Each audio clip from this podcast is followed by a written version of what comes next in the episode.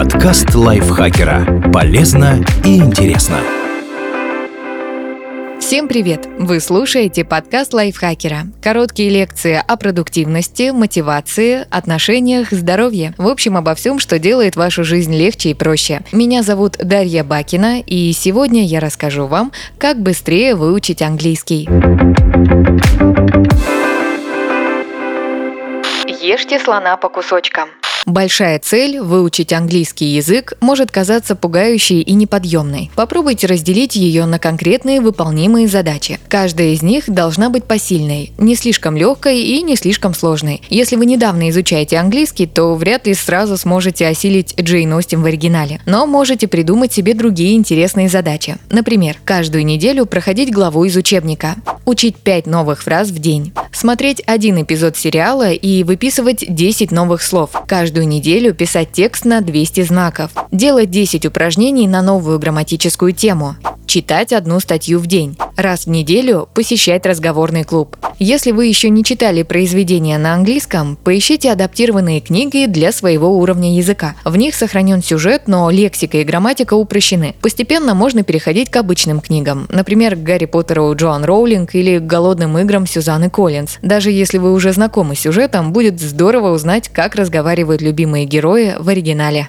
Учите лексику, которой будете активно пользоваться. Чтобы учеба шла легче, сосредоточьтесь на словах, которые чаще всего встречаются в английском языке. Авторы словаря Longman выделили 3000 самых частотных слов. Зная их, вы сможете понять 86% любого текста на английском. Оксфордский словарь тоже составил список 3000 ключевых слов, которые необходимо знать на уровне А1, Б2. Для учащихся, которые хотят достичь продвинутого уровня, есть расширенный вариант Oxford 5000. В него включили 2000 дополнительных слов. Чтобы лучше запомнить лексику, используйте флеш-карточки. Запишите с одной стороны слово или фразу, которую хотите выучить, а с другой – перевод или краткое объяснение. Распределите карточки по трем группам. Слова, которые вы знаете плохо, слова, которые вы знаете удовлетворительно и слова, которые вы знаете хорошо. Карточки из первой группы нужно повторять каждый день, из второй – дважды в неделю. Хорошо знакомые слова достаточно просматривать раз в неделю. Вы можете перемещать карточки между группами. Выучили слово, переложите его в третью группу. Подзабыли – во вторую. Слова обычно легче запоминать в контексте. Попробуйте составлять с ними предложения и рассказы. Это позволит лучше усвоить, в каком значении и в каких ситуациях используется слово.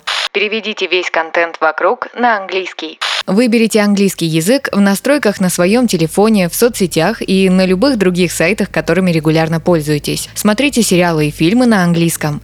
Даже если вы не понимаете все слова, вы можете неосознанно впитать шаблоны, которые используют носители языка, и научиться воспринимать английский на слух. Чтобы пополнять словарный запас, поставьте себе цель выписать 10-15 новых фраз при просмотре каждой серии. Потом их можно внести на флеш-карточки и выучить. Слушайте зарубежные подкасты и читайте СМИ СМИ. Например, можно установить приложение BBC Learning English. В нем новости адаптированы для людей с разным уровнем языка. А еще там есть короткие видеоролики, которые позволят совершенствовать лексику и грамматику.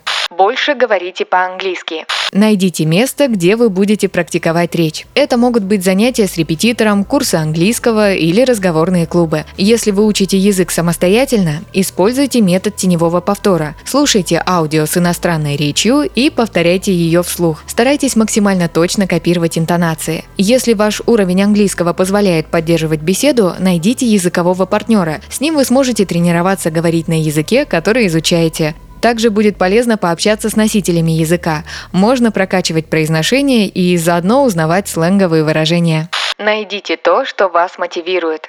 Мотивация бывает внутренней и внешней. Внутренняя помогает что-то делать вне зависимости от вашего окружения. Допустим, если вам интересна культура и традиции Великобритании, то и уговаривать себя открыть учебник английского не придется. Постарайтесь искать контент, который вызовет у вас любопытство. Поищите блогеров, которые разделяют ваши хобби, будь то автомобили, макияж или уход за растениями. Пишите эссе на темы, которые вызывают у вас эмоции. Конечно, внутренней мотивации хватает не всегда. И тогда вы можете поискать искать внешнюю. Например, договоритесь с другом, что вы будете вместе ходить в разговорный клуб. В таком случае вам будет сложнее пропустить встречу в последний момент. Денежная мотивация тоже работает. Если вы оплатите курсы английского или наймете репетитора, вам может быть жаль тратить деньги впустую. Попробуйте разные варианты, чтобы найти тот, который подходит вам. Выделите четкое время на изучение английского.